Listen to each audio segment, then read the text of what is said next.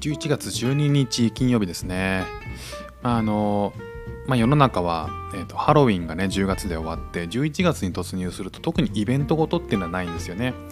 で、えーと、昔あの PR の仕事してた時なんかもまあこの時期になるともういよいよクリスマスと年末年始の準備に取り掛かるんですけども、まあ、クリスマスがね一番直近控えていて、えー、約2ヶ月ぐらい、えー、キャンペーン期間というかあ、そういったそうシーズンが走るんですよね。あの商業施設とかそういったところのディスプレイも今もう、えーと、おそらく、まあ、日本はクリスマスの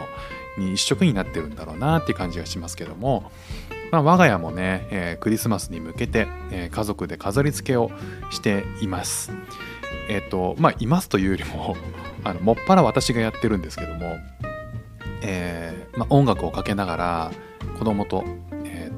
まあ、いろんな飾り付けをするっていうのが土日にできるので、まあ、それはそれで楽しいなっていうふうに思いながら平日は割と子供ができないような作業をねあのコツコツとやって子供がスクールから帰ってきたら、えー、喜ぶようにね喜ぶ顔を思い浮かべながら、えー、飾り付けをしてる。ねあのいいパパをいいお父さんを今あの必死に表現してるんですけどもまあ何をやってるかっていうと壁にねガーラントを、えー、貼ったりとかあとは窓ガラスにね巨大なシールを妻が買ってくれて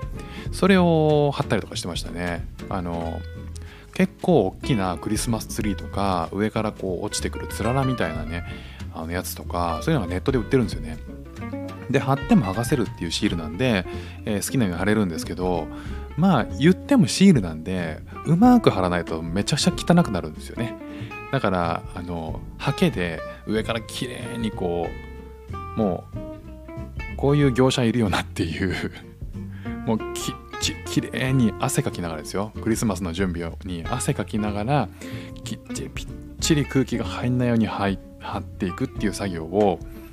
えー、したりしておりました。あとはねあのクリスマスツリー出しましたね。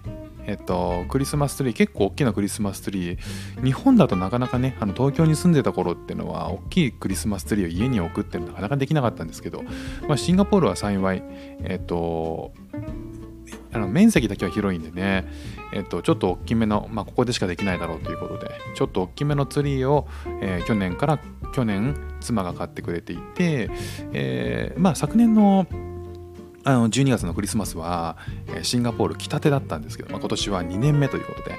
えー、そのクリスマスツリーをもう一回出して、え、ー、と土曜日日曜日この前の土曜日日曜日に IKEA に行ってオーナメントを買い足してねそれで、えーと、いろいろ乗っけたりとかしてたわけですね。オーナメントがねなんかこう丸いボールみたいなやつをツリーの一個一個のこう枝にねくくりつけるんですよ。くくりつけるというか引っ掛けるんですよね。まあこの引っ掛けるのが繊細な作業で枝がプルンってちょっとでも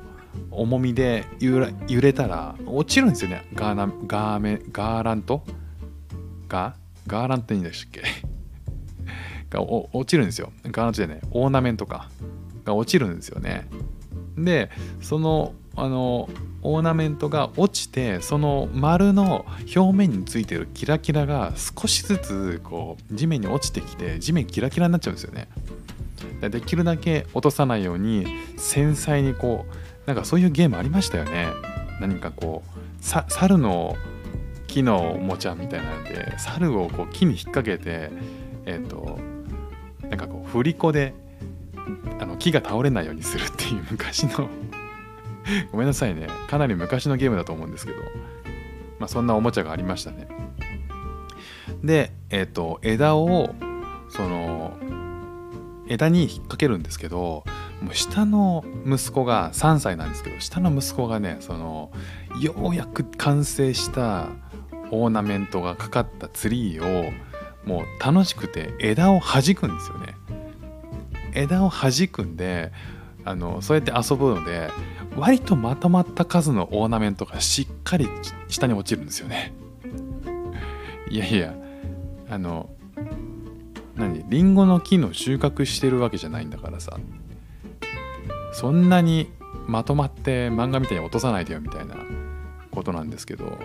まあ、それをやめてやめてって言いながらなんとか制してえもうクリスマスツリーに近づくなっていうね、まあ、そういう制限を設けてバリケードを設けて何度か今はクリスマスツリーを保っております。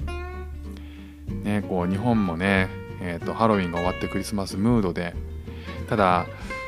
えーと、徐々にこう寒くなっていくとねムードっていう風になってくると思うんですけどなかなかシンガポール季節がないのでおそらくクリスマス当日も30度でしょうね。あの南国のクリスマスで独特でそういうそういうものなんですけどね。まあだからクリスマスという感じはなかなか薄いですね。僕の中でも。雪なんてね当然降らないんですけど降らないんですよ。だからむしろリアルにそのあのかリアルに雪かき氷食べられるんですよね。その今も。12月もね。でこうかき氷食べながらその同じ形したツリーを眺めるっていう、まあ、そんなシンガポールのクリスマスなんですよね。まあそんなこと考えたらもう1年シンガポール滞在してもう1年になるんですよね。いろいろ考えることはありますけどまあ音声はねもうもう1年になってきたので、いろいろね考えることもたくさんありますけどいろいろね音声もやってきたなと思いつつ、えー、振り返る時期だなっていうふうに思っている今日この頃です。えー、そんなフック船長です。シンガポールで3歳、4歳の息子の子育てをしている主婦です。イラストに挑戦したい歌を歌ったり、英語学習のことだったり、海外生活で面白いと感じた日本との文化や価値観の違い、そこから改めて感じた日本のすごいところなんかをお話ししております。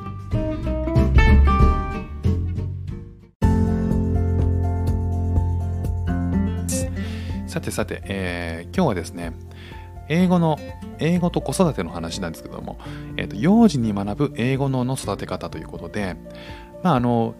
子供が3歳で4歳で、まあ、男の子なんですけど、まあ、こっちに来たのが1年前で、まあ、それまでは英語の練習っていうのは一切してなかったんですね。まあ、シンガポールに来て今通ってる幼稚園っていうのは日本語を使わない幼稚園なんですよ。まあ、ローカルのえーと、シンガポールの地元の人も通うような幼稚園でシンガポールの公用語は英語と中国語それから、えーと、あと2つぐらいあるんですけど、まあ、メインは英語中国語なんですね、まあ、そうするとこうじゃあそのスクールで使ってる、ええー、言葉っていうのは英語と中国語になるんですよ。ということでまああの自然と日本語を使わない環境で育つので、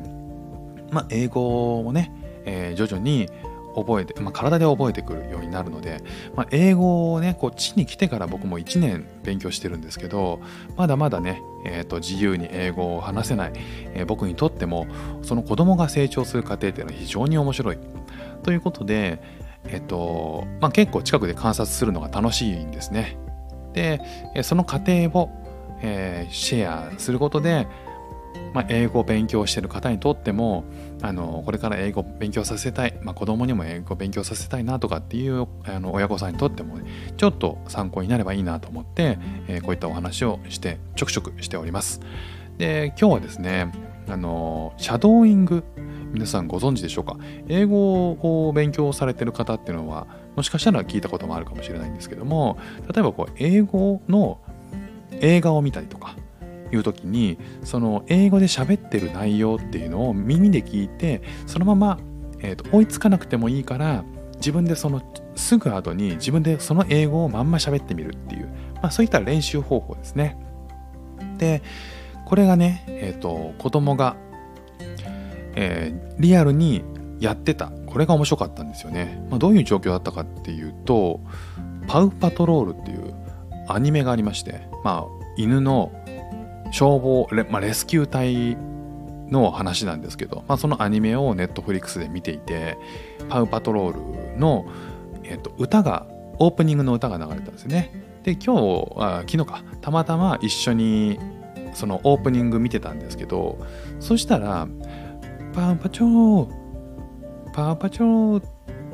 まあ、そういったねあの歌があるんですけどもその歌をパウパチョータンパネネネネネネネネダボパンパチョーっていう。僕もちゃんと歌詞覚えてないんですけど。その歌詞を必死に追いかけて歌ってるんですよね。口ずさんでる。でパンパチョールとなんか途中の言葉は、えーと、聞いてると追いついてはないんですよ。だけど、えーと、時々きっちりその言葉を表現してるんですね。だからそのこれって自然なシャドーイングですよね。絶対その子供の年齢的に文字で、えっと、下にサブタイトル出てて字幕出てるんですけどその文字自体は絶対分かん分かってないんですよ。年齢的にも。だからあの耳で聞いた音をそのまま表現しようと再現しようとしてるっていうだけでそれがその何て言ってるかっていう意味よりもその言葉の輪郭を頭でに記憶してそのまま表現する。っていうもうまさにこのシャドーイングを、まあ、子供がね自然にやってたっていうのがすごく面白かったですね。あのいろんなその勉強法えーと、知る中でシャドーイングってやっぱやった方がいいよっていうふうにいろんな人が言ってたりするので、まあ、僕もやってるんですよ時々。だけど、まあ、何に聞くかってよく分かんないまんまやってた時があったんですよね。でそんな中で最近やってる中でうっすらと変わってきたことっていうのがあるんですよ僕の中でもね、まあ、例えばえっと何について喋っているのかをちょっとちょっと把握できるようになってきましたね。まあ細かい内容までは分かんないんですけど今この人は何について喋っているのかっていうこととかあとそれが、えっと、肯定してるのか否定してるのかとかあとは疑問形なのか。この疑問形って、えっと、5WHH とかっていう話とか、えっと、動詞が先に来て動詞主語でいうその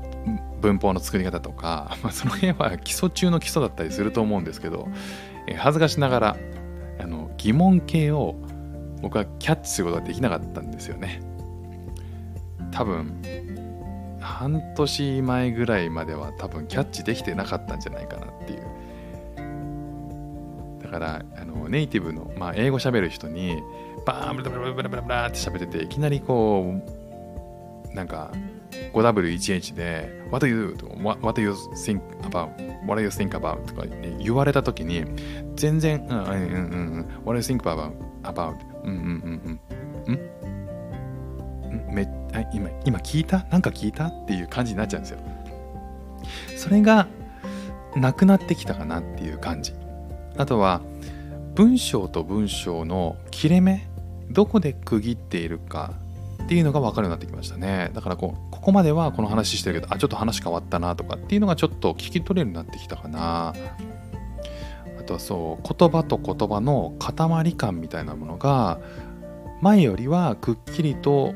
分かるようにはなってきましたね。なんか言葉の輪郭というか。でも言葉の意味とかってまだ勉強不足で分かんないこと言葉たくさんあるんですけど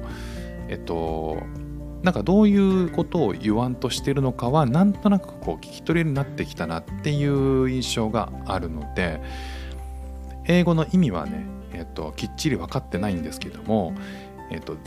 英語を、ま、浴びるように聞くってよく言うじゃないですか、まあ、そういうことをやっているとかあとはシャドーイング英語が言ってることをそのままこう独り言でブツブツ言ってみるっていうことをすることでその発音をそのまま再現しようとする。その行為がえっ、ー、となんか何らか役に立ってるんだなっていうふうには思ってきた今日この頃ですね。だから子供がそうやって自然とシャドーイングっていうのをやってるんだっていうことはあの英語脳により近づけるあの方法なんだっていうことを改めて実感したのと